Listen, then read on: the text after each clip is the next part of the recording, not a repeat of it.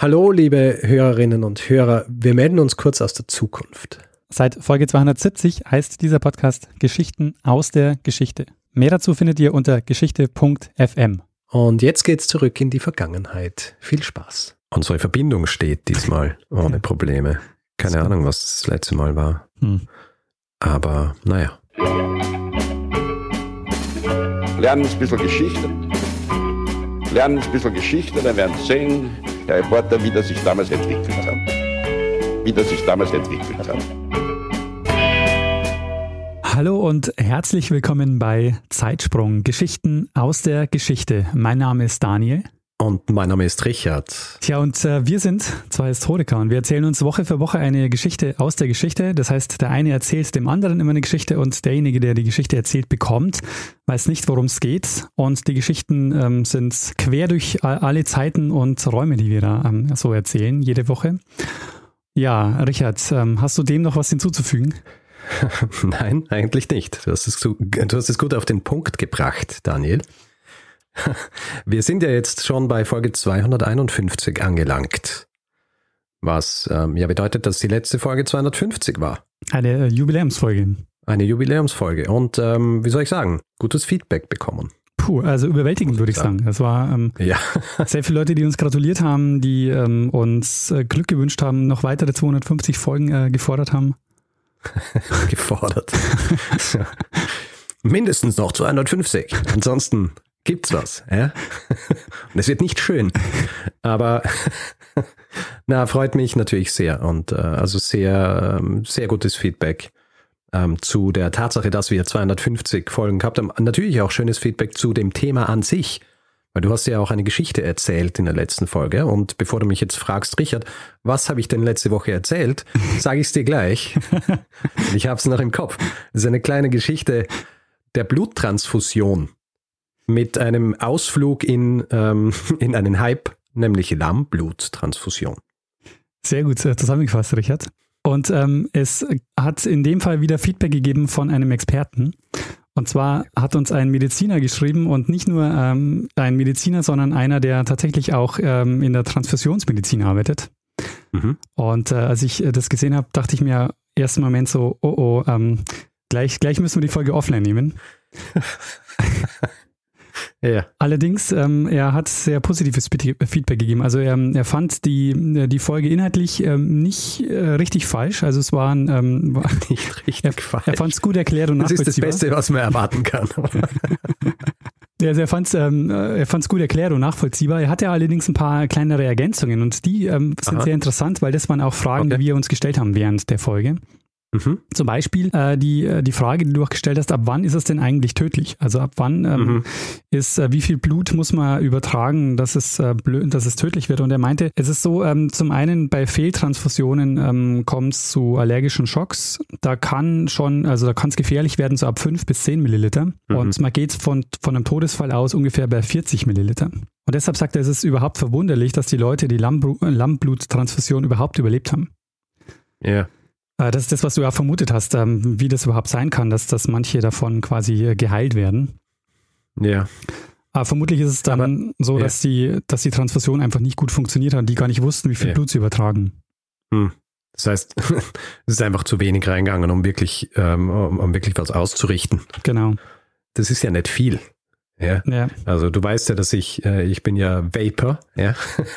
Das heißt, ich, ich kenne äh, ungefähr die Menge von, von 5 Milliliter, weil das ist ungefähr so ein, so ein Tank, den ich hier habe. Mhm. Und das ist nicht viel. Ja.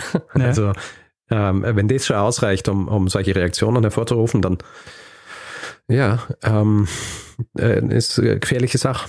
Auf jeden Fall. Also ähm, eine Sache, die die ich erzählt habe, die war nicht ganz richtig. Ich habe gesagt, dass äh, Blut gerinnt äh, bei Kontakt mit der Luft und dass sie versuchen mhm. mussten, dass sie, dass das Blut keinen Kontakt zur Luft bekommt. Das stimmt nicht, sagt er, ähm, sondern es liegt äh, nicht am Kontakt mit der Luft, sondern am Kontakt mit Oberflächen, die eine andere Oberflächenstruktur haben als Blut, als die Blutgefäße. Aha. Und das sind so eigentlich fast alle Oberflächen. genau, richtig. ähm, und was da passiert ist nämlich, dass das, ähm, deshalb ist das Lammblut auch unverträglich, weil ähm, das ähm, agglutiniert. Was dann gefährlich ist, ist, dass dann die Blutkörperchen ähm, zerplatzen. Also Verstehe. Ähm, dieses, das ist dann die Hämolyse und das führt dann zu einem Schock und das wiederum kann dann tödlich werden. Sehr gut. Also nicht sehr gut, sondern sehr gut, dass wir das jetzt wissen. Ja, genau. Also vielen Dank für, äh, für, diesen, äh, für diese Ergänzung. Das äh, hat mich sehr gefreut. Gut. Vielleicht eine Sache noch ähm, feedbackmäßig.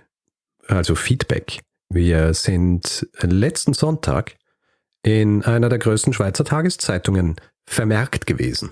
vermerkt ist gut. Also vermerkt. Also ich meine, wir haben ja gewusst, dass es kommt, weil wir haben ja ein Interview geführt mit dem, mit dem Journalisten, aber wir haben nicht genau gewusst, wann. Und auf jeden Fall sind wir dort drin gewesen und wir haben auch ein Mail gekriegt von Alexander, der uns darauf hingewiesen hat, der das gesehen hat und der war auch so nett war, die, die relevanten Zitate für unser Haus zu kopieren. Und ich muss ehrlich sagen, der, der erste Satz, mit dem wir erwähnt werden, ist vielleicht einer, den wir uns in Zukunft auf unser Merchandise drucken können. Ja? Und zwar beginnt es mit eines der klügsten Podcast-Paare im deutschsprachigen Raum. Ja? Also, da kann ich mich gar nicht beschweren. Das stimmt, ja. Kann eigentlich nicht besser werden. Also vielleicht werden wir das, wir können es ja groß auf unsere Webseite, auf unserer Website platzieren. Weißt du, wie Leute das gern machen? So Pressestimmen. Oh ja, genau, ja. ja? So oder wie äh, hinten auf Büchern drauf, ne? Ah, oh ja, so ein, so ein Bleib. Aber in diesem Fall äh, stimmt's. Es ist nicht einmal irgendwie, dass man, äh, dass man da was verzerren. Ja, wir haben es nicht Zitat, gekauft, sondern also, ja. wir haben kein Geld dafür gezahlt. ja, da, da, reichen unsere, da reichen unsere Barreserven nicht aus, dass wir uns so Coverage kaufen können in großen Schweizer Sonntagszeitungen. Nachdem wir ja mit dem Journalisten gesprochen haben, ist er zu der nicht falschen Einschätzung gekommen, dass du bei Zeitsprung der Genaue bist und ich der Improvisator. Wenn er allerdings wüsst, wie viel ich mir heute zusammengeschrieben habe für die heutige Folge, da bleibt wenig Platz für Improvisation. Ja. Meinst du, er hatte das, den Eindruck nach unserem Gespräch oder nachdem er ein paar Folgen gehört hat? Ja, wahrscheinlich beides, weil er hat ja auch gesagt, dass er uns regelmäßig hört. Ja. Ja, also äh, es, äh, ja, es, es stimmt ja auch, würde ich sagen. ich meine, äh, ungenau bin ich jetzt auch nicht so, ist auch nicht, aber ja, wahrscheinlich ein bisschen mehr, ein bisschen mehr so in diese, ja, du weißt, was ich meine. Du, du weißt, was ich meine, weil du, du musst dir das immer anhören von mir, also von daher. Es ist so lustig, weil ich habe mit jemandem äh, gesprochen, der uns regelmäßig hört. Und er hat mich darauf hingewiesen, und das stimmt auch, dass immer wenn du Erfolge erzählst am Anfang, muss ich dann äh, Feedback bringen über die Dinge, die falsch waren in der vorherigen Folge. weil ich offensichtlich viel öfter Unsinn erzähle und das dann ausbügeln muss, ja, wie zum Beispiel die Geschichte mit Hasengate. Aber die naja. einige Folgen gezogen hat. Meinst du, es gibt Leute eigentlich, die äh, nur Folgen von dir oder nur Folgen von mir hören? Ja. Ja? Hm? Interessant. Ähm, weil wir, wir halt recht unterschiedlich sind und die ja. Leute unterschiedliche Dinge schätzen und wahrscheinlich nicht alle Zeit haben, immer alles anzuhören. Hm. Und dann muss man halt selektieren was okay ist. Ja, voll. Schön. Ja. Also solange sie uns trotzdem hören, ist mir egal, ob sie jetzt dich oder mich hören. Ja, aber dann könnten wir uns äh, überlegen, wenn es so ist, dass wir ein bisschen würfeln, weißt du, dass es nicht immer so abwechselnd ist, sondern dass die Leute nicht vorher wissen, wer die Folge erzählt. Das wäre gemein. Schau, die Leute freuen sich ja, dass sie sich auf eine äh, Regelmäßigkeit bei uns verlassen können. Hm. Also immer das Gleiche. Das Einzige, was sich ändert, sind die Geschichten. Ja, ansonsten bleibt alles gleich. So wie zum Beispiel die Tatsache, dass ich jetzt gleich beginnen werde, die heutige Geschichte zu erzählen. Ein wunderbarer Übergang, Richard. Wir hatten äh, letzte Woche 250. Die habe ja. ich erzählt. Das heißt, diese Woche bist du dran, 251. Und ich bin gespannt, äh, wohin und in welche Zeit du uns diesmal entführen wirst. Gut, Daniel, Du hast wahrscheinlich eine Ahnung, wann ungefähr die industrielle Revolution ihren Anfang genommen hat, oder? Also die, diese Strömung, die dafür sorgt, dass dann die industrielle Revolution so ins, ins Rollen kommt. Ja, ich würde sagen so um 1800. Strömungen, die das befeuern, das kommt schon so ab Mitte, Ende des 18. Jahrhunderts. Mhm. Im Zuge dessen, beziehungsweise Teil dieser Strömung, war auch eine Sache, deren wahrscheinlich bekanntester Vertreter anfangs ein Franzose war, nämlich Jacques Le Vaucanson. Weißt du, wer das ist? Oder hast du von ihm schon einmal gehört? Le Vaucanson. Le Vaucanson. Um, nee. Dieser Jacques Le Vaucanson geboren Anfang des 18. Jahrhunderts, hätte eigentlich Mönch werden sollen, aber er hatte andere Leidenschaft gehabt. Eine Leidenschaft, die sich relativ schlecht mit dem monastischen Leben vertragen hat. Mhm. Und zwar, er baute gern komplizierte Apparate. ja, wurde dann eben statt Mönch Ingenieur. Mhm. Und er hat nicht nur komplizierte Apparate gebaut, er hat Apparate gebaut, die von sich aus Dinge machen. Ja? Die von sich aus Dinge machen, die normalerweise nur animierte Wesen machen. Menschen, Tiere zum Beispiel. Und diese Geräte, die er gebaut hat, die haben einen ganz bestimmten Namen bekommen. Ha. Weißt du, was dieser Name ist? Roboter. Fast. Automat. okay. Quasi der Vorläufer zum Roboter. Ja.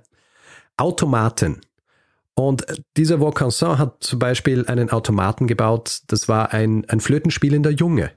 Aha. Komplett mit mechanischer Lunge, angetrieben durch eine Art umgebautes Uhrwerk. Aha. Was nicht Zufall ist, weil es ist so, er war nicht der Erste, der solche Automaten gebaut hat. Die haben ihren Ursprung eigentlich schon vorher in mechanischen Figuren gehabt, die Teile großer Uhrwerke waren. Also ursprünglich Teile großer Uhrwerke, oft auch oder in erster Linie religiöse Motive, mhm. die Teil dieser Uhrwerke waren und irgendwann sind die so komplex worden, dass diese Erfinder sich gedacht haben, wir, wir nehmen sie aus diesen Uhrwerken raus, verwenden zwar die gleiche Art der Mechanik, um sie anzutreiben, aber wir sie werden quasi so Standalone-Automaten. Mhm. In erster Linie dazu gedacht, die Leute zu belustigen und zu zeigen, was möglich ist. Ja, so ein bisschen Proof of Concept. Und oft auch, um vor allem die diversen Monarchen und Monarchinnen Europas zu belustigen. Es gibt zum Beispiel eine Geschichte eines mechanischen Hafenspielers, der in den 1730er Jahren dem damaligen französischen König Ludwig XV. vorgespielt hat. Dieser Hafenspieler, der war so, so virtuos, dass er für kurze Zeit so ein, wie soll ich sagen, ein Star am Hof war. Allerdings nur so lange, bis jemand herausfinden äh, wollte, wie das Ding wirklich funktioniert, das aufgemacht hat und ein kleines verängstigtes Mädchen klettert raus, Na. das in Wirklichkeit diese Harfe gespielt hat. ja. Aber im Gegensatz zu diesem Hafenspieler waren die Dinge, die Vaucanson gebaut hat, echt. Mhm. Ja? The real deal. er zum Beispiel stellt diesen flötenspielenden Jungen aus und alle haben ganz genau hinschauen können, dürfen, ja, aufmachen, dieses Ding reinschauen, wie es funktioniert und versuchen äh, zu verstehen, wie es funktioniert. Und er hat es auch erklärt und alle haben gesehen, gut, da gibt es einen Blasebalg, es gibt dieses komplizierte Werk und diese, diese mechanische Lunge und ja, und so funktioniert es, da kommt die Luft rein, da kommt sie raus und so bewegt er seine Finger etc. Mhm. Das war für, für Vaucanson aber nicht genug, ja. Er wollte noch mehr. Er hat dann äh, begonnen, komplexere Versionen dieses Flötenspielers zu bauen, zum Beispiel einen, wo er mit einer Hand die Flöte spielt und mit der anderen trommelt, ja sein größtes Werk, sein komplexestes Werk allerdings war eine mechanische Ente. Ah. Du, denk, du denkst jetzt, hm, mechanische Ente, was kann daran komplex sein?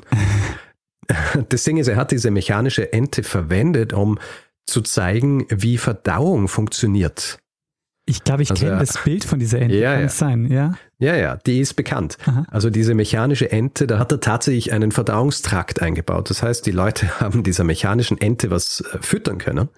Das ist dann durch dieses System gegangen und die Ente hat es sogar ausgeschieden.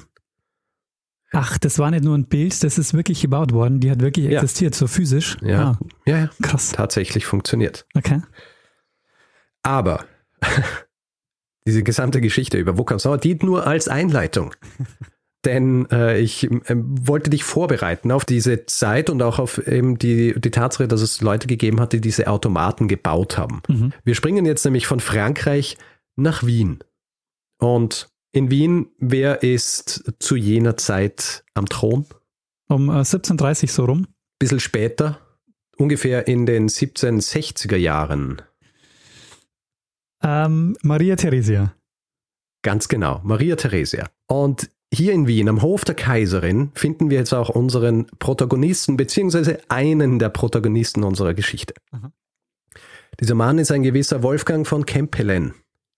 Hast du von ihm schon einmal gehört? Nee, nie gehört. Kempelen. Wolfgang von Kempelen, ne? Wolfgang von Kempelen.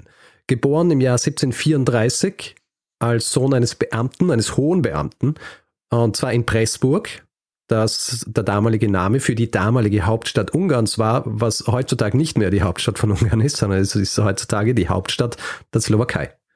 Bratislava. Ja. Und dieser Mann, Wolfgang von Kempelen, ist auch ein Beamter am Hof der Kaiserin. Er ist äh, so ein bisschen ein Wunderkind, also jetzt nicht Wunderkind wie Mozart, ja, also dass er hier, aber er, ähm, er ist sehr gescheit und er steigt relativ schnell auf und er wird relativ schnell mit unterschiedlichsten Aufgaben betraut, die nicht ganz unerheblich sind. Mhm. Ja. Ursprünglich äh, in der Gunst der Kaiserin aufgestiegen ist er, weil er sehr schnell ein Werk vom Lateinischen ins Deutsche übersetzt hat. Da wird sie zum ersten Mal auf ihn aufmerksam. Später kriegt er dann weitere Verwaltungsaufgaben und äh, wird stationiert im gesamten Reich. Zum Beispiel wird ihm die Verwaltung einer Salzmine in Transsilvanien anvertraut. Und hier zeigt sich dann schon eine Eigenschaft dieses äh, Wolfgang von Kempelen, die noch sehr wichtig für seinen Werdegang sein wird und auch für unsere Geschichte. Er ist nämlich sehr interessiert an am Ingenieurswesen. Ja, er mhm. baut gerne Dinge, er erfindet gerne Dinge und er, er baut zum Beispiel für diese Salzmine ein Entwässerungssystem, weil die regelmäßig überflutet worden sind und mit diesem Entwässerungssystem kann er das Wasser dann aus den Minen schaffen. Und dieser äh, Campbell, der ist ein Mann, der weiß eigentlich, was er tut. Also der probiert ihm aus, er hat eine eigene Werkstatt, wo er mit unterschiedlichsten äh, Techniken experimentiert, also Mechanik, Hydraulik und auch Magnetismus. Und er ist auch sonst, ähm, also er ist so ein bisschen ein äh, Hans Dampf in allen Gassen. Wenn man, also wie das heißt so, oder? Hans Dampf in ja, allen Gassen. Ja, sagt man so. Er ist, ich habe das Gefühl, ich habe diese, das schon einmal gefragt vor ungefähr 150 Folgen, das wirklich so heißt. Aber äh, tatsächlich, er ist ein Hans Dampf in allen Gassen, weil er schreibt zum Beispiel auch Gedichte und Dramen. Ja was nicht so außergewöhnlich war für Bedienstete am Hof damals. Ja, so als Nebenbeschäftigung war das eigentlich recht en vogue, dass man halt mal so Sachen schreibt und vielleicht werden sie dann sogar aufgeführt vor der Kaiserin. Und er gilt auch generell einfach als ein sehr verlässlicher und hart arbeitender Mann, der gleichzeitig aber auch sehr charmant und, und umgänglich war. Und sein Interesse an der Wissenschaft und an Mechanik und all diesen Dingen äh, blieb auch der Kaiserin nicht verborgen, die selber auch sehr interessiert an Wissenschaft war. Und als dann schließlich im Jahr 1769 ein Franzose namens Pelletier an den Hof der Kaiserin kommt, um dort so eine Mischung aus wissenschaftlicher und Zaubervorstellung zu geben, quasi Physik verwenden, um die Leute äh, zu beeindrucken, so ein bisschen wie weiße Magie statt schwarze Magie, ja. Also ja. die Natur verwenden statt das Übernatürliche. Als dieser Pelletier sich ankündigt, dass er an den Hof der Kaiserin kommt, um ihr zu zeigen, was so State of the Art der, der wissenschaftlichen ähm, verblüffenden äh, Darbietungen ist, lädt die Kaiserin also Campbellen ein, daran teilzunehmen, weil sie wissen will, was er davon hält. Ja, sie weiß, er interessiert sich für solche Dinge, lädt ihn ein, dass er da zuschaut. Äh, Pelletier führt also seine Tricks vor. Es ist nicht überliefert, was genau diese Dinge waren, aber man weiß, dass zum Beispiel Magnetismus im Spiel war. Mhm. Und Campbell schaut sich das an und ist nicht beeindruckt. Äh, er ist sogar ein bisschen ungehalten, weil es ist so, dieser Pelletier ist so ein bisschen Abgesandter der französischen Akademie der Wissenschaften, eine der wichtigsten Institutionen in Europa zu jener Zeit gewesen, was Wissenschaft angeht. Mhm. Ja. Und Campbell hat sich ein bisschen verarscht gefühlt sogar. Ja. Hat sich gedacht, das ist also das, was die uns zeigen und die erwarten von uns, dass wir beeindruckt sind. Mhm. Und er lässt sich deswegen dazu hinreißen, das auch so zu sagen, ja, zu sagen, das ist so schwach, ähm, er kann das viel besser. Und die Kaiserin hört es und ähm, ist natürlich jetzt neugierig und will wissen, ob Campbell es auch wirklich äh, kann. Und ähm, sie macht ihm einen Vorschlag und sagt, sie stellt ihn sechs Monate frei. Und in diesen sechs Monaten soll er etwas bauen, das sie quasi aus den Socken haut. und ähm, in den Schatten stellt, was Pelletier ihnen gezeigt hat. Und Campbell stimmt zu. Und baut einen Automaten. Ja, warte, warte. Campbell vertieft sich also in seine Arbeit und äh, tatsächlich sechs Monate später, also im Frühling des Jahres 1770, lädt er zu, zu einer Darbietung. Ja. Anwesend sind bei dieser Darbietung viele Personen, die auch bei Pelletiers Vorführung dabei waren, auch die Kaiserin. Und äh, die sind jetzt natürlich sehr interessiert daran, was Campbell hier, hier gebaut hat. Und ähm, er rollt etwas in diesen Raum, in dem sich diese Personen äh, versammelt haben, das folgendermaßen aussieht. Es ist eine Art Kiste mhm. und hinter dieser Kiste äh, sitzt eine lebensgroße Figur aus Holz. Äh, bekleidet ist diese Figur mit so einer Hermelin getrimmten Robe, weiten Hosen und einem Turban. Also die Tracht eines türkischen Zauberers, wenn man es will, oder eines osmanischen, ja, oder zumindest das, was die Leute sich damals in den 1770er Jahren in Wien so drunter vorgestellt. Mhm. Und es ist ja auch so gewesen, dass zu jener Zeit alles Osmanische, alles Türkische war so Mode, in Mode. Die Leute haben Kaffee getrunken, sie haben ihre Bediensteten in türkische Tracht gekleidet äh, und auch Musik ist teilweise inspiriert gewesen von, von, den, von den orientalischen Klängen. Ein weiterer Grund, warum Campbellen sich wohl für diese türkische Tracht entschieden hat, ist, dass vor dieser Figur, also auf dieser Kiste, ein Schachbrett ist. Ja? Ähm, und Schach zu jener Zeit ist ja auch sehr verknüpft gewesen mit dem Osmanischen Reich mhm. und auch mit Persien und war sowieso ein, ein, eines der beliebtesten Spiele, weil es so viel ausgesagt hat über über, über Menschen, wie sie das spielen und äh, war auch zu, am Hof zum Beispiel oft äh, ist es ein Spiel gewesen, wo man gesagt hat, das hilft dabei, die, die Kinder zu erziehen und ihnen gewisse Dinge beizubringen, etc. Ähm, also die Kulturgeschichte des Schach und was es für Leute bedeutet, wäre noch eine ganz eigene Folge. Ja. Kommt vielleicht irgendwann. ja. Dieser Kasten war ungefähr 120 bis 140 Zentimeter breit und Campbell macht sich jetzt, nachdem er dieses Ding reingefahren hat, dran, die unterschiedlichen Türchen, die in, diesen, äh, in diesem Kasten eingelassen sind, aufzumachen und den Leuten zu zeigen, was drin ist. Also er öffnet eine Tür nach der anderen. Die Leute sehen drin ähm, lauter so Zahnräder und Kolben und Dinge, die sich bewegen und wie zum Beispiel Uhrwerke, ja, wie man sie auch kennt. Er leuchtet dann rein, damit die Leute sehen, dass man zum Beispiel auch, wenn man hinten die Tür aufmacht, dass man dann auch das Licht sieht, dass es durchscheint. Ja, das heißt, es gibt keinen doppelten Boden oder so und zeigt ihnen im Grund, was für Mechanik in diesem, in dieser Kiste steckt. Dann hebt er auch noch die Robe dieser Figur hoch, damit alles sehen können, dass sich auch darunter nichts versteckt hat. Er stellt sich dann also neben diesen Automaten, mit einem kleinen Kästchen, in das er so reinschaut hin und wieder. Sein Diener Anton ist auch dabei, der steht auf der anderen Seite dieses, dieser Kiste. Und äh, Campbell adressiert dann die Runde und erklärt ihnen, das, was er hier gebaut hat, ist etwas, was es vorher noch nie gegeben hat. Nämlich eine Maschine, die von sich aus und automatisch Schach spielt.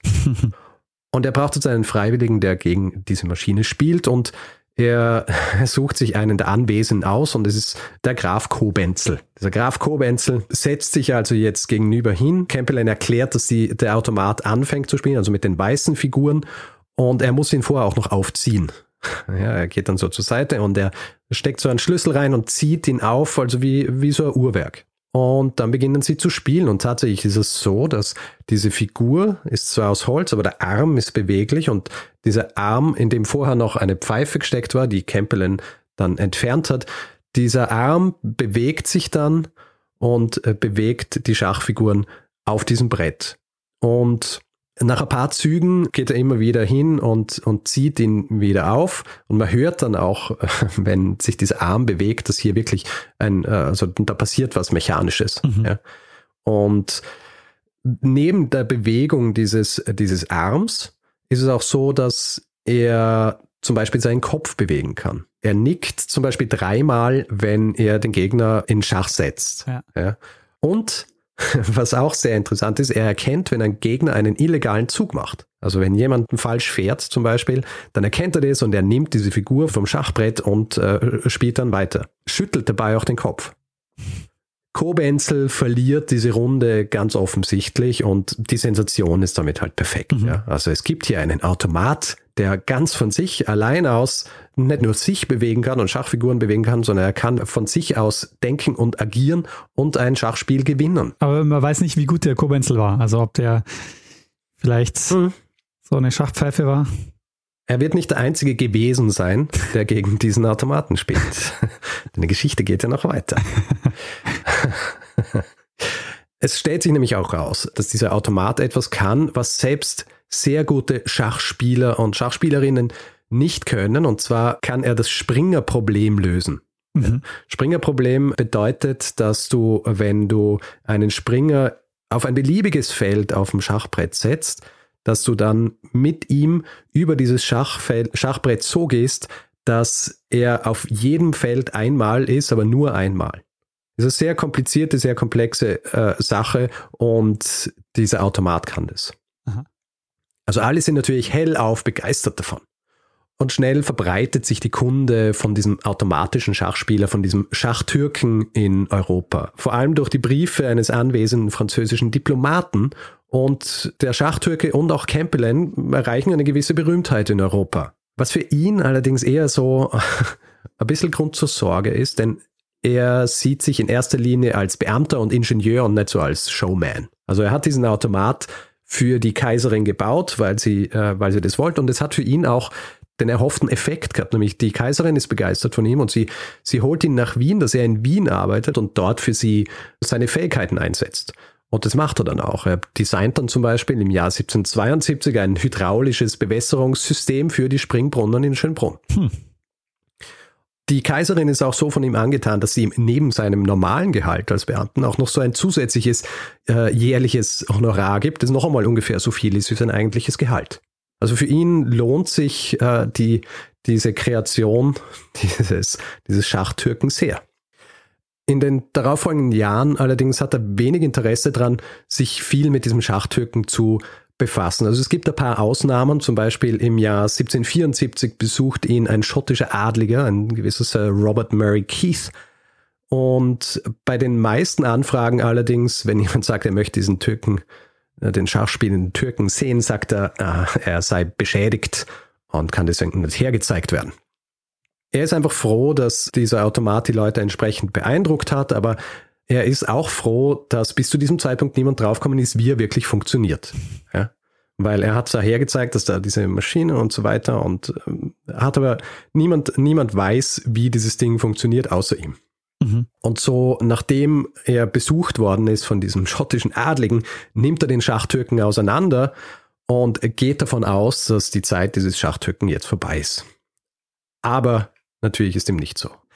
Es ist nämlich so, dass im Jahr 1781 äh, Campbell ist mittlerweile mit ganz anderen Dingen beschäftigt. Zum Beispiel entwickelt er eine Schreibmaschine für Blinde. Und hier auch eine ganz äh, interessante Parallele zu einer Folge, die ich gemacht habe. Er entwickelt nämlich diese Schreibmaschine für eine Pianistin und Sängerin, die Analphabetin war. Und diese Pianistin und Sängerin ist eine gewisse Maria Therese Paradis, ah. die uns untergekommen ist in der Folge über Mesmer. Also er entwickelt für sie zum Beispiel diese Schreibmaschine, ist auch ein großer Erfolg. Währenddessen gerät dieser Schachtürke mehr oder weniger in, in Vergessenheit, bis sich ein Gast am Kaiserhof ankündigt. Und zwar ist dieser Gast Paul I. von Russland, der Sohn der Katharina der Großen, der eine große Tour macht ah, durch Europa, wie wir sie ja kennen. Ja? ja? Ja. genau. Also so diese zukünftige Herrscher oder Herrscherinnen, die dann durchs Land reisen und die unterschiedlichen Höfe besuchen. Und er will natürlich auch Wien besuchen. Und ich habe ja vorhin gesagt, es ist das Jahr 1781. Das heißt, die Kaiserin ist im Jahr vorher gestorben und an ihrer Stadt ist jetzt Josef II. am Thron. Mhm. Und Josef will Paul natürlich beeindrucken. Und er erinnert sich an diese Darbietung Kempelens mit diesem Schachtürken. Und er beordert ihn an den Hof und sagt, er soll sein Gerät herzeigen, wenn Paul mit seiner, mit seiner Frau und seiner Entourage da ist. Campbell ist zwar nicht wahnsinnig erfreut darüber, er macht natürlich, was ihm, was ihm aufgetragen worden ist und die Darbietung vor, vor dem Großherzog Paul und seiner Frau ist ein Riesenerfolg. Genauso wie mehr als zehn Jahre zuvor, als es der Mutter von Josef II. gezeigt hat. Der Erfolg ist so groß, dass Josef II. jetzt auf die Idee kommt, dass Campbell doch dieses Wunderwerk der Technik in ganz Europa herzeigen solle. Ja, endlich mal Tour machen. Richtig. Er sagt zu ihm, er stellt ihn für zwei Jahre frei und in dieser Zeit soll er durch Europa gehen und diesen Schachtürken herzeigen. Und dazu muss man wissen, in den 1770er und 80er Jahren war Schach der Renner in Europa. Also das war das beliebteste Spiel und äh, es hat zwei Städte gegeben, die so ein bisschen die Epizentren dieser, dieser Schachmanie waren und das waren äh, Paris und London. Mhm. Und nachdem Paris ein bisschen näher liegt, ziehen sie nach Monaten der Vorbereitung nach Paris. Und wenn ich von sie spreche, dann meine ich Campbellen, seine Frau und seinen Diener Anton. Und natürlich der Schachtürke. Sie kommen also im Jahr 1783 in Paris an und gehen dann gleich nach Versailles, zeigen ihn in Versailles her, wo er auch einige Zeit bleibt, länger als sie es eigentlich erwartet haben, weil, weil er so eine Sensation ist. Und falls du dich jetzt fragst, hm, warum können die eigentlich einfach nach Versailles gehen, da ist die Antwort auch recht einfach, weil wer ist äh, dort am Thron? Ah, Marie Antoinette. Und wer ist sie? sie ist äh, die die Tochter äh, Josefs des äh, Zweiten. Schwester. Schwester. Ah, die Schwester Josefs des Zweiten. Richtig. Puh. Und auch in, in Versailles und in Paris ist diese Schachtürke einfach ein Riesenerfolg. Ja? Und wir treffen hier wieder auf einen weiteren Bekannten aus der Mesmer-Folge, nämlich Benjamin Franklin. Benjamin Franklin, zu jener Zeit war er der Botschafter der USA in Frankreich und Du wirst nicht überrascht sein zu hören, dass Franklin neben all den anderen Dingen, für die er sich interessiert hat, wie zum Beispiel die Wasserorgel, die wir in der Mesmer-Folge erwähnt haben, dass er auch ein wahnsinnig begeisterter Schachspieler ist. Ja, war ja auch ein und sehr wissenschaftsbegeistert, insofern eben. verwundert es nicht. Und auch Benjamin Franklin spielt gegen den Schachtürken und verliert. Ah. Ja, also generell ist der Schachtürke sehr gut, aber nicht unschlagbar. Es ist nämlich so, dass in Paris zu jener Zeit auch ein gewisser Philidor lebt. Und Philidor ist der beste Spieler der Welt, also zumindest in Europa. Und er lässt sich auch davon überzeugen, dass er gegen den Schachtürken spielt und er besiegt ihn ohne große Probleme. Allerdings vermerkt er später, dass es eine seiner aufwühlendsten Partien überhaupt war. aber er gewinnt gegen den Schachtürken und das ist aber okay. Ja? Es ist eigentlich fast noch eine, eine größere eine bessere Geschichte, die sie erzählen können, dass, dass der Schachtürke gegen den weltbesten Spieler äh, gespielt hat und er hat halt verloren. Aber ja, was soll man machen? Es äh, kann ja auch nicht sein, dass dieser Schachtürke wirklich der, der beste Schachspieler der Welt ist. Ja. Während dieser Partie gegen Philidor übrigens äh, sind auch Mitglieder der Französischen Akademie der Wissenschaften anwesend und äh, sie versuchen auch herauszufinden bzw. zu erklären, wie das Ganze funktioniert. Und sie sehen diese die Erklärung für die Funktion dieses Schachtürken in einem Zusammenspiel aus Mechanik und Magnetismus. Ja, also sie gehen davon aus zum Beispiel, dass gewisse Schachzüge bzw. Strategien einprogrammiert sind in, in diesen Schachtürken. Ja. Also sie sehen, dass Campbell an, an so einem kleinen Kasten steht und sie denken, hm, er macht es wahrscheinlich so, dass er dann über äh, gewisse Impulse an diesen Schachtürken weitergibt, dass er gewisse Strategien spielt. Also nicht Zug für Zug, sondern äh, gewisse Strategien, die er ihm beigebracht hat, die er dann spielt. Mhm. Es sollte nicht die einzige Theorie bleiben, die angestellt oder entwickelt wird, um zu erklären, wie dieses, äh, wie dieses Ding überhaupt funktioniert. Die Reise geht dann äh, nach einiger Zeit weiter nach London und London ist ja auch eine der Städte, wo Schach sehr, ähm, sehr beliebt ist. Und und dort sind die Leute auch begeistert. Es gibt eben diese Vorführungen, die einmal am Tag stattfinden, meistens nur eine Stunde, wo die Leute dann zuschauen können, wie jemand gegen diesen Schachtürken spielt. Und er ist äh, nicht unschlagbar, aber er ist einfach weiterhin sehr gut. Aber auch hier kommen dann immer wieder Leute auf den Plan, die sagen, hm, das kann irgendwie so nicht stimmen. Äh, wie, wie soll das wirklich funktionieren? Zum Beispiel ein gewisser Philip Thickness, ein Unternehmer, der kann einfach nicht glauben, dass dieses Gerät vollautomatisch ist. Und er stellt zum Beispiel die Theorie auf, dass sich in dieser Holzfigur noch ein Mensch befindet, der in Wirklichkeit äh, alles lenkt. Mhm. All diese Theorien, die aufgestellt werden, tun aber dem Erfolg dieses Schachtücken überhaupt keinen Abbruch. Nicht zuletzt, weil ein äh, Freund Campbellens, ein gewisser Windisch, ähm, schon einige Zeit vorher ein Pamphlet verfasst hat, das ähm, in der Form von Briefen an andere anonyme Personen ist, in der erklärt wird, wie dieser Automat funktioniert. Die ganzen mechanischen und hydraulischen äh, Dinge natürlich so, dass sich äh, Leute denken, dass sie jetzt wissen, wie es funktioniert, aber sie können sich nicht sicher sein. Aber auf jeden Fall, dieses Pamphlet wird in unterschiedlichste Sprachen übersetzt und in ganz Europa ähm, verbreitet und steigert natürlich das Interesse an diesem Schachtürken in, in ganz Europa. Und nach dem großen Erfolg in London geht der Weg dann wieder zurück nach Wien, kommt dabei auch durch unterschiedliche deutsche Städte, zum Beispiel Karlsruhe oder auch Dresden. Und im Jahr 1785 endet dann in Wien die große Tour des Schachtürken. Und Kempelen ist jetzt steinreich. Campbelline ist nicht steinreich, weil er hat zwar Eintritt verlangen können, aber das Ganze ist natürlich auch teuer und er ist, glaube ich, auch nicht so wahnsinnig gut, was, was Geld angeht. also er ist nicht arm, aber er, er ist jetzt auch nicht reich. Ja. Und er kommt an äh, in Wien und er beschließt jetzt, dass die Zeit des Schachtürken zu Ende ist. Mhm. Und er sich jetzt wieder seiner Arbeit äh, als Beamter und Ingenieur für andere Dinge widmet. Zum Beispiel widmet er sich einer Sprachmaschine. Also er entwickelt eine Maschine, die menschliche Laute von sich geben soll. Ein weiterer Grund, warum er von diesem Schachtürken nicht viel mehr wissen will, ist, dass es immer wieder Schriften und Pamphlete gibt von Leuten, die Theorien anstellen, wie dieses Ding wirklich funktioniert. Zum Beispiel ein gewisser Josef Friedrich Freiherr zu Racknitz veröffentlicht im Jahr 1789 ein Buch, in dem er angibt, dass er das Geheimnis des Schachthücken gelöst hat, mhm. nachdem er ihn äh, in Dresden gesehen hat, also so gegen Ende der Tour. Ähm, stellt eben auch die Theorie auf, dass in diesem Schachtürken tatsächlich noch ein, ein Mensch ist. Ja. Für die, viele Leute natürlich unverständlich, weil sie, sie haben ja gesehen, dass er alle Türchen aufmacht, durchleuchtet und so weiter und alles herzeigt und wie, wie soll sich da irgendjemand verstecken drin? Für Campbell allerdings macht es keinen großen Unterschied, weil er befasst sich einfach nicht mehr mit dem Türken und nach dem Tod Josefs II. im Jahr 1790 dient er dann noch unter Leopold II., dann unter Franz II. und im Jahr 1798 begibt er sich dann in den Ruhestand.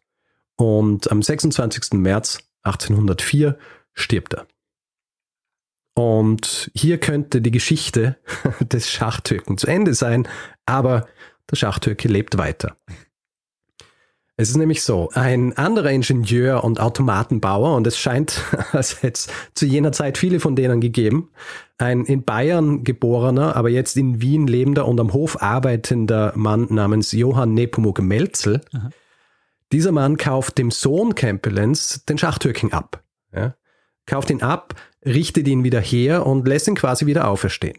Und hier kommt jetzt quasi die, die absolute Adelung dieses neu erstandenen, auferstandenen Schachtürken. Denn im Jahr 1809 spielt dieser Schachtürke eine Partie gegen eine ganz besondere Person in Schönbrunn. Kannst du dir vorstellen, wer das ist im Jahr 1809 in Schönbrunn? Dann war es äh, Napoleon. Napoleon, richtig. Er spielt gegen Napoleon. Interessanterweise wird diese Episode erst äh, ungefähr 20 Jahre später öffentlich in Memoiren von Leuten, die anwesend waren.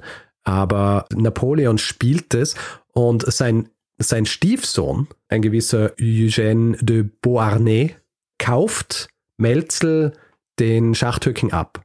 Eugène de Beauharnais ist eigentlich Vizekönig von Italien gewesen, ist aber verheiratet mit einer Bayerin und nach der Herrschaft des Napoleon zieht er einfach nach Bayern, lebt dann dort als Herzog von Leuchtenberg und ähm, nimmt diesen? Türken. Ne? Bitte? Ist äh, unglaublich komplex, diese, diese Zeit und diese. aber, aber egal. Auf jeden Fall, er kauft äh, quasi so, als weil er halt Sachen noch einkauft, mit Bringsel, wenn man so will, Andenken, mhm. ja, kauft er diesen Schachtürken, nimmt ihn mit nach Bayern und Melzel, den er ihm abgekauft hat, der will ihn aber wieder zurückhaben und äh, geht dann besucht ihn dann in Bayern und ähm, es ist nicht ganz klar, ob er ihn ihm wirklich abgekauft hat. Es ist vielleicht so, dass dieser Eugène de Beauharnais ihm den geliehen hat, ja, beziehungsweise gesagt hat, er muss ihm die Zinsen von dem zahlen, was es eigentlich gekostet hätte. Und Melzel hat auf jeden Fall dann ab 1815, glaube ich, wieder den äh, Schachthöken zur Verfügung und er geht jetzt auch wieder auf eine Schachthöken-Tour durch Europa. Er geht nach Paris, er geht nach London. Er hat ihn auch ähm, verändert, er hat ihn angepasst. Zum Beispiel, wenn er ihn verwendet, dann steht er immer vor einem kleinen Kästchen. Außerdem lässt er nebenher noch das sogenannte Panharmonikon und einen automatischen Trompeter spielen dass beides Automaten sind, die er entwickelt hat. Und auch jetzt gibt es wieder Theorien, wie das Ganze funktioniert. Also als er in London ist, ein gewisser Robert Willis veröffentlicht ein Pamphlet, wo er auch wieder theoretisiert, wie das funktionieren kann und eben auch sagt, dass höchstwahrscheinlich jemand in diesem Schachtürken drin sitzt. Melzels Tour führt ihn dann schlussendlich auch noch in die USA, wo er mit großem Erfolg in diversen Städten auftritt. Zum Beispiel äh, spielt er auch gegen den letzten noch lebenden Unterzeichner der Unabhängigkeitserklärung gewisser Charles Carroll. Und er trifft auch auf äh, Edgar Allan Poe, der äh, später dann über diesen Schachtürken schreiben sollte, hm. im Jahr 1836. Nach einigen Jahren dann in, äh, äh in den USA macht er sich auch noch auf nach Kuba und nach einem Schicksalsschlag, den ich gleich noch ausführen werde, mhm. macht er sich dann wieder auf den Weg zurück nach Europa, stirbt aber im Jahr 1838 auf See. Und der Türke und weitere seine Automaten wird verkauft, äh, landet schlussendlich bei einem privaten Sammler und im Jahr 1854 wird er dann im Zuge eines Feuers in diesem Privatmuseum dieses letzten Besitzers zerstört. Und es ist erst nach diesem tatsächlichen Ableben des Schachtürkens, dass im Jahr 1857 der Sohn des letzten Besitzers, ein gewisser Dr. Silas Weir Mitchell, das Geheimnis des Schachtürken lüftet. Klar. Und zwar in Form mehrerer Artikel in einem New Yorker Schachmagazin namens Chess Monthly. und tatsächlich war es so, dass jemand in diesem Schachtürken saß und ihn kontrolliert hat. Das kleine Kästchen, das Campbell äh, öfter mal bei der Vorführung verwendet hat, ist einfach nur Ablenkungsmanöver gewesen. Mhm. Und obwohl das jetzt so klingt gut, das ist einfach nur ähm, jemand, der da drin sitzt und das spielt. Also da spielt, das Ganze war trotzdem eine Meisterleistung der Ingenieurskunst. Denn es war ja so, die Bewegung dieses Arms ja, war ja sehr natürlich. Und obwohl es vom Spieler gesteuert worden ist, diese, diese Bewegungen haben flüssig sein müssen. Und äh, du hast ja tatsächlich Finger gehabt, die die Figuren äh, gehalten haben, die ähm, mechanische Finger waren. Und das Ganze ist über sehr komplexes System äh, gesteuert worden. Also hat sich äh, der sogenannten Storchschnabel-Mechanik äh, bedient, die er ein bisschen umgebaut und umgedeutet hat, äh, so dass dann dieser Spieler mittels eines Pistolengriffs, der befestigt war an einer Drehstange und Seilzügen, diesen Arm bewegt hat. Ähm, weitere Hebel und Seilzüge haben dann dafür gesorgt, dass er den Kopf bewegen kann, beziehungsweise dass die Finger auch tatsächlich die Figuren greifen können. Und ein großes Ding, das in vielen Theorien immer wieder auf unterschiedliche Art und Weise erklärt worden ist, ist, wenn tatsächlich jemand in diesem mechanischen in diesem, äh, in diesem mechanischen Schachtöten gesessen ist, wie hat er oder sie sehen können, was sich auf dem Spielfeld abspielt, ja, ja, ja. auf dem Schachbrett, weil der ist da drin gewesen und es hat unterschiedliche Theorien gegeben, dass ähm, das halb durchsichtig war und er von unten nach oben schauen können. Tatsächlich war es so, dass sich hier ähm, Campbell wirklich des Magnetismus bedient hat. Also es hat kleine Nadeln gegeben, die unterhalb jedes Spielfelds waren und die Schachfiguren haben einen, einen Metallkern gehabt. Und wenn die draufgestellt worden sind, dann haben sich diese Nadeln bewegt und dann hat die Person genau gewusst, wo was ist. Eine weitere Sache, die auch noch angebracht worden ist, um für Kommunikation zwischen dem Spieler in dem Schachtürken und dem Campbellen bzw. Melzel zu sorgen, war, dass es so eine Art Drehscheibe gegeben hat, die innen und außen war, die miteinander verbunden waren, wo Zahlen abgebildet waren zwischen 1 und 9.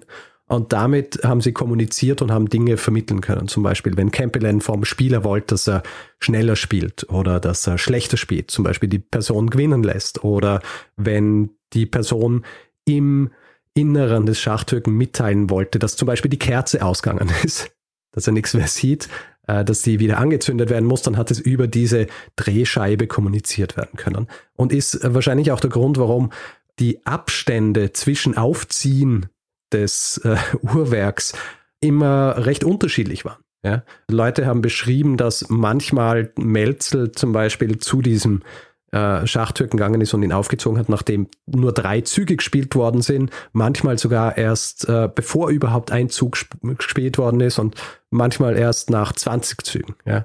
Das war einfach die Art und Weise, wie er zu diesem, äh, zu dieser Plakette kommt, beziehungsweise dieser Drehscheibe und sieht, ob es äh, irgendwie Input gibt oder ob er Input geben muss. Aber das heißt, er hat eine Person gebraucht, die relativ klein war, aber gut Schach spielen konnte. Ja, das Interessante ist, ähm, tatsächlich ist es so, dass diese Kiste, die von Campbell entwickelt worden ist, so genial gemacht worden ist mit, ähm, mit doppelten Böden etc., dass es gar nicht nötig war, dass es sehr kleine Personen drin sein müssen. Das war oft auch so Teil der Theorien, die aufgestellt worden sind, dass es entweder ein Kind sein muss zum Beispiel oder eine kleinwüchsige Person. Aber in Wirklichkeit war so viel Platz, dass ähm, einfach jeder mehr oder weniger drin Platz gefunden hat. Wer die ursprünglichen Spieler waren, die Campbell engagiert hat für den ersten Auftritt, weiß man nicht. Ja. Anfangs hat es geheißen, ja, vielleicht war das seine Tochter, aber bei der ersten Darbietung im Jahr 1770 war seine Tochter zwei Jahre alt. Ähm, es kann aber sein, dass sie bzw. ihr Bruder dann bei der Tour mitgenommen worden sind und trinksessen sind. Also in den 1780er Jahren, weil sie da ja dann schon alt genug waren. Der erste Spieler, dessen Identität man tatsächlich kennt, war ein gewisser Johann Allgeier und der war ein Wiener Schachmeister und der hat für Melzel gespielt. Ich finde es faszinierend, dass es äh, offensichtlich ja immer, also dass es, wenn es unterschiedliche Leute waren, dass es trotzdem nie rauskam, weil es gab ja dann offensichtlich einige Leute, die auch von diesem Geheimnis dann wussten. Ja, es hat tatsächlich nur einen gegeben, der, ähm, der sich verplappert hat, aber grundsätzlich haben die alle stillgehalten. Und ich habe ja vorhin auch erwähnt, dass ähm, Melzel einen Schicksalsschlag erlitten hat in Kuba. Mhm. Es war nämlich so, der letzte Spieler, den Melzel engagiert hat für den mechanischen Türken, war ein gewisser Wilhelm Schlumberger, ebenfalls ein, ein Schachmeister. Und äh, dieser Schlumberger stirbt während ihres Aufenthalts in Kuba. Und Melzel verliert mit ihm nicht nur seinen Spieler, sondern er ver verliert auch einen Kompagnon, der ihn über, über lange Jahre begleitet hat, eben auch in den USA. Und der für ihn mittlerweile schon sowas wie ein, ein Sohnersatz war. Mhm. Also letzter Spieler im, im äh, mechanischen Türken, beziehungsweise im mechanischen Türken, der im Besitz des Melzel war, war Wilhelm Schlumberger. Heutzutage ist es ja so, der Schachtürke, das ist sehr erforscht, will ich sagen. Also es gibt, es ist viel geschrieben worden über ihn. Und in der, in der öffentlichen Wahrnehmung, das, äh, die Bezeichnung Mechanical Turk kennt man vor allem auch, weil es ein Service von Amazon ist. Bei diesem Service geht es im Grund darum, dass äh, Dinge, die normalerweise von Computern gemacht werden, also zum Beispiel das Verarbeiten von großen Datenmengen, dass das teilweise von Computern gemacht wird und äh, ein, eine gewisse Sache, die ein Computer nicht machen kann, wird von einem Menschen gemacht. Und damit hat man auch die Verbindung zum eigentlichen Mechanical Turk, ja. äh, wie er im Englischen genannt worden ist. Äh, ein Beispiel dafür ist, im Jahr 2007 ist der Abenteurer Steve Fawcett mit seinem Flugzeug in Nevada verschwunden und Freunde von ihm haben dann Satellitenbilder hochgeladen zu Mechanical Turk, wo Leute dann durch, also diese Bilder durchforsten haben können auf der Suche nach, nach seinem Flugzeug. Ah, und hat funktioniert? Äh, hat nicht funktioniert. Ähm, also es hat nicht funktioniert, äh, es ist nichts gefunden worden über, über Mechanical Turk, aber äh, das Wrack und Teile seines Körpers sind dann ein paar Jahre später gefunden worden. Aber ja, das ist eines der berühmten Beispiele, wie äh, Mechanical Turk von Amazon verwendet wird. Grundsätzlich äh, ist es einfach so ein Service, wo du Dinge, die nicht von Computern gemacht werden können, äh, von Menschen machen lassen kannst. Tja, und damit wäre ich am Ende meiner äh, Geschichte eines der berühmtesten Automaten der Welt, im Englischen Automaton übrigens. Ja. Mhm. Und, äh, und seines, seines Werdegangs selbst äh, lange Jahre nachdem sein, sein eigentlicher Schöpfer schon gestorben war. Also es war tatsächlich so, dass er fast 80 Jahre lang getourt ist durch die Welt. Nicht schlecht. Also äh, sehr spannende Geschichte, Richard. Vielen, vielen Dank. Ähm, was würdest du sagen, ist das eigentlich eine Betrugsgeschichte oder ist es trotzdem, du hast ja schon ja. gesagt, dass, dass das ja, eine, eine, Ingenieurskunst war, auch äh, dieses, ja. dieses Gerät so zu bauen, aber war es am Ende trotzdem Betrug? Nein, ich würde es nicht, äh, nicht Betrug nennen, weil, und das wird auch diskutiert, ob es jetzt Betrug sei oder nicht. Das, es ist auch so, dass selbst die Leute, die ähm, diese Pamphlete geschrieben haben drüber, ähm, die haben auch erwähnt, dass es hier nicht darum geht, dass sie ihm jetzt Betrug vorwerfen wollen, sondern sie wollen einfach nur rausfinden, wie es funktioniert hat. Und tatsächlich ist es ja so, dass es einfach eine Kombination aus unterschiedlichen Dingen war. Es war im Grunde eine Kombination aus, ähm, aus der Arbeit, die ein Zauberer macht, ja, Illusionskünstler, also mit doppeltem Boden, dass du jemanden irgendwo versteckst, der dann sich so verkriecht, dass man ihn nicht sieht und dann dort agieren kann und dann Kombination mit, mit Magnetismus und eben mit diesen mit äh, diesen genialen mechanischen Dingen wie diesem, mit diesem Arm, der sehr natürlich, äh, der sich sehr natürlich bewegen hat lassen und sogar ähm, Schachfiguren greifen hat können. Ja. Also ich würde es nicht, ich würde es nicht Betrug nennen. Und das haben ja alle was davon gehabt. Aber diese Auflösung, ähm, wie, der, wie dieser Apparat funktioniert hat, die kam ja erst dann äh, an die Öffentlichkeit, nachdem der Apparat schon verbrannt war, oder? Ja, das heißt, man hat das war nämlich, das, ja, das war der Grund auch, warum er dann an die Öffentlichkeit gegangen ist, weil er gesagt hat, jetzt ist der, jetzt ist der, der mechanische Schachspielende Türke tot, beziehungsweise zerstört und jetzt, ähm, jetzt kann er das Geheimnis lüften. Also interessant, weil es ist dann nie verifiziert worden anhand des Apparats, weil den Apparat hat es nicht mehr gegeben. Ja, es gibt, ähm, es hat ja die, die Baupläne dafür gegeben Aha. und es hat Leute gegeben, die, die ihn nachgebaut haben. Also es hat, äh, es hat Nachbauten gegeben. Und äh, tatsächlich hat es wohl wirklich so funktioniert. Weil du jetzt gesagt hast, ähm, so wie bei, wie bei Zauberkünstlern, so ähnlich ist es ja in dem Fall auch, dass äh, offensichtlich dieser, dieser Apparat an den Melzel weitergegeben wurde. Ob, und mhm. ähm, aber also das Geheimnis ja auch mit weitergegeben wurde, weil er hat ja offensichtlich auch gewusst, wie es funktioniert, aber nicht, äh, es ist quasi nicht an die Öffentlichkeit gedrungen, sondern wirklich nur an, an ihn und äh, über den Verkauf.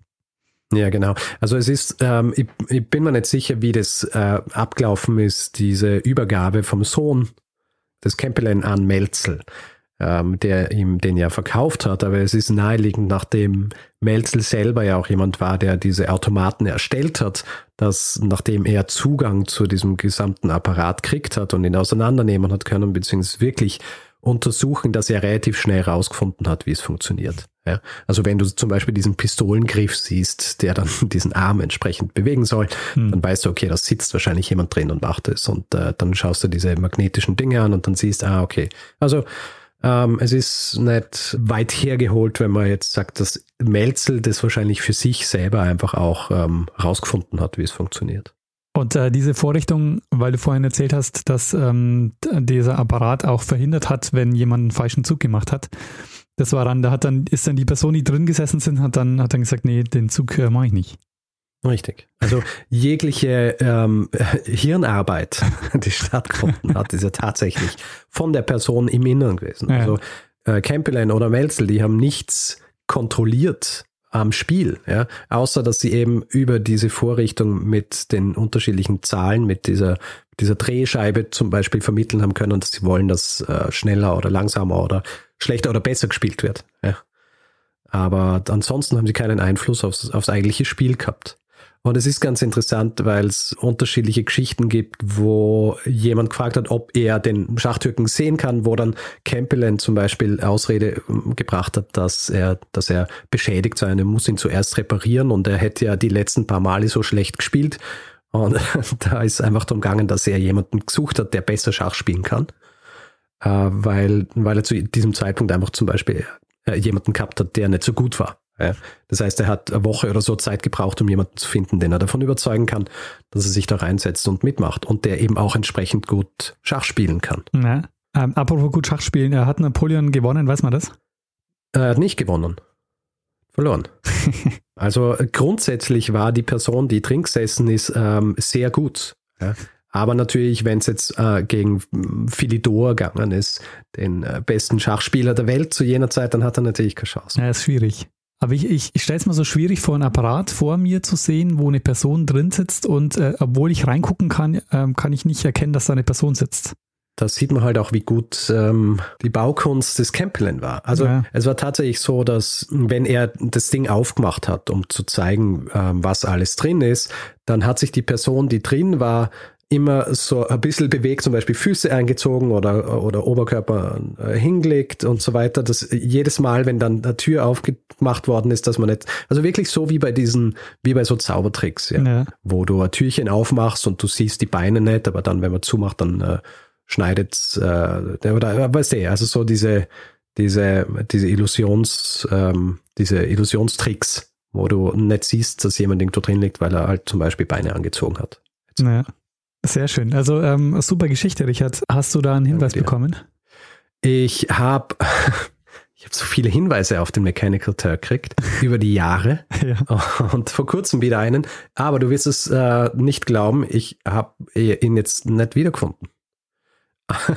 Deswegen muss ich, ähm, wie so oft sagen, vielen Dank an alle, die mir einen Hinweis geschickt haben. Äh, ihr dürft euch auch gerne melden und dann kann ich es auch nachholen den Namen zu nennen, aber ich habe jetzt herumgesucht und ich habe wirklich, ich habe äh, jetzt keinen einzigen Hinweis gefunden, aber ich weiß, dass ich wahnsinnig viele gekriegt habe schon. ja, zu Mechanical Turk, weil es ist ja auch eine coole Geschichte. Vielleicht noch kurz zur Literatur. Ich habe mir jetzt für die Vorbereitung hier vor allem zwei verwendet. Es gibt eben äh, eines, das heißt Campelen, zwei Maschinen, das ist von Brigitte Felderer und Ernst Strohal und es ist ein Leporello. ja, also es ist ähm, ein äh, Leporello, der nicht wahnsinnig, äh, nicht wahnsinnig viel Text beinhaltet, aber äh, schöne Bilder und da geht es eben nicht nur um den äh, Schachthücken, sondern es geht auch um seine, um seine Sprechmaschine, die er entwickelt hat. Vielleicht solltest du kurz erwähnen, was das ist. Äh, ich glaube, Leporello kennen nicht alle. Achso, Leporello, naja, ist einfach im Grund so ein zusammen, äh, so geheftete Seiten, dass du es ausziehen kannst wie ein Ziehharmonika. Ja, anstatt wie ein Buch, wo du eine äh, Seite nach der anderen so umblätterst. Das heißt, du kannst es im Grunde über die ganze Länge auf, ausziehen. Ich glaube, es kommt, ähm, der Begriff kommt aus irgendeiner Oper, wo ein ähm, gewisser Leporello, der ein Diener ist, eine Liste an Personen vermerkt hat und das eben auf, äh, äh, auf die Art und Weise, also dass, wenn man es loslässt, dann, dann ähm, wie sagt man? Sich dann, dann, dann fächert sich das Ganze ja aus. Ja. Und ich glaube, daher kommt Irgendein Mozart-Oper ist das, glaube ich. Ja, äh, das zweite Buch, äh, wo mehr Text drin ist, ist aus dem Jahr 2002. Es heißt The Turk, The Life and Times of the Famous 19th Century Chess Playing Machine Aha. von Tom Standage. Sehr gut und äh, empfehlenswert. Ja, ist sehr lesbar. Sehr lesbar und sehr, sehr ausführlich. Und äh, eine entscheidende Frage noch natürlich, Richard. Wie schaut es aus mit deinen Schachkünsten? ähm, sie sind relativ ähm, mittelmäßig, würde ich sagen. Also ich habe früher hin und wieder Schach gespielt, gegen meinen Vater auch immer verloren. Ah. Und ähm, ich weiß, mir fehlt so ein bisschen die für, fürs Schachspiel dieses, dieses Vorausschauende. ja. Ich kann einfach nicht 20 Züge äh, vorausschauen. Ich kenne halt so die Standard-Eröffnungen, aber ähm, ja, das ist, es ist nicht, es ist nicht wirklich mein Spiel. Ja, also mir fehlt da auch ein bisschen die Geduld für. Also ich äh, habe versucht, mich mal ein bisschen einzulesen und auch so Eröffnungen und so, aber äh, am Ende ist es mir dann doch ein bisschen zu ähm, komplex gewesen. Egal. ja. Oder zu komplex. Ja, Daniel, äh, das haben wir eh schon eine Zeit hier geredet. Oh, über Stunde. Ja, ich habe es gewusst, weil als ich es zusammengeschrieben habe, ich habe gesehen, es ist einfach zu viel, aber es ist einfach, ähm, dieses Buch von Standage ist so, äh, ist so gut und hat so viele kleine Anekdoten. Also ich habe jetzt so viele kleine Anekdoten nicht einmal erzählt, ja. Ja, die ihr erzählen wollt. Also lohnt sich auf jeden Fall, das zu lesen. Vor allem, weil man eben wirklich so diese Verknüpfungen dann hat, auch zu vielen Dingen, die wir schon besprochen haben. Aha. Also auch die, äh, verblüffend, auch diese, diese Ähnlichkeit zum Mesmer-Fall wo es ja auch darum geht, dass er dann in Frankreich ist und das äh, in, in London und dann äh, Französische Akademie der Wissenschaften und Magnetismus und auch die Paradie, die hier äh, mit ins Spiel kommt. Also ja, alles, ähm, alles sehr spannend eigentlich. Sehr spannend. Gut, dann würde ich sagen, machen wir einen äh, Feedback-Hinweis-Blog, oder? Machen wir das, ja. Gut, wer Feedback geben will zu dieser Folge oder anderen, kann es entweder über unsere Website machen, zeitsprung.fm oder über unsere E-Mail-Adresse feedback.zeitsprung.fm. Wer auf Twitter ist, dort sind wir auch mit Zeitsprung FM. Persönlich sind wir auch dort. Ich als Stormgrass, Daniel at Messner. Auf Facebook findet man uns auch. Auf Spotify findet man uns auch. Kann uns dort auch folgen, was uns freut. Und wer uns bewerten will, Sterne vergeben, äh, Rezensionen schreiben und solche Dinge, kann das zum Beispiel auf Apple Podcasts machen oder auf panoptikum.io oder generell einfach überall, wo man Podcasts bewerten kann. Außerdem gibt es die Möglichkeit, uns finanziell zu unterstützen. Dass wir dieses Programm hier so regelmäßig und ähm, so ähm, lange schon durchziehen können, liegt auch daran, dass wir von euch finanziell unterstützt werden. Und wir würden uns daher sehr freuen, wenn ihr uns dabei helft, jede Woche eine Geschichte zu erzählen. Alle Hinweise, die ihr braucht, um uns ein bisschen was in den Hut zu werfen, äh, findet ihr auf unserer Webseite ähm, und auf äh, und in den Show Notes jeder Folge. Da haben wir auch die, den Link zum, zur Spendenseite auf äh, zeitsprung.fm.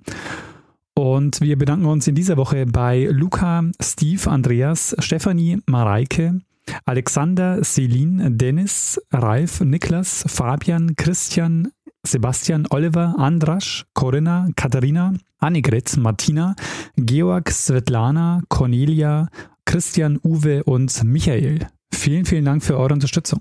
Ja, vielen herzlichen Dank.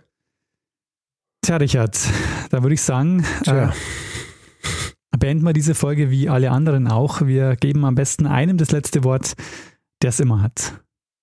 Bruno Kreisky. Lernen ein bisschen Geschichte. Lernen ein bisschen Geschichte, dann werden Sie sehen, der Reporter, wie das sich damals entwickelt hat. Wie das sich damals entwickelt hat. Mm, mm, mm,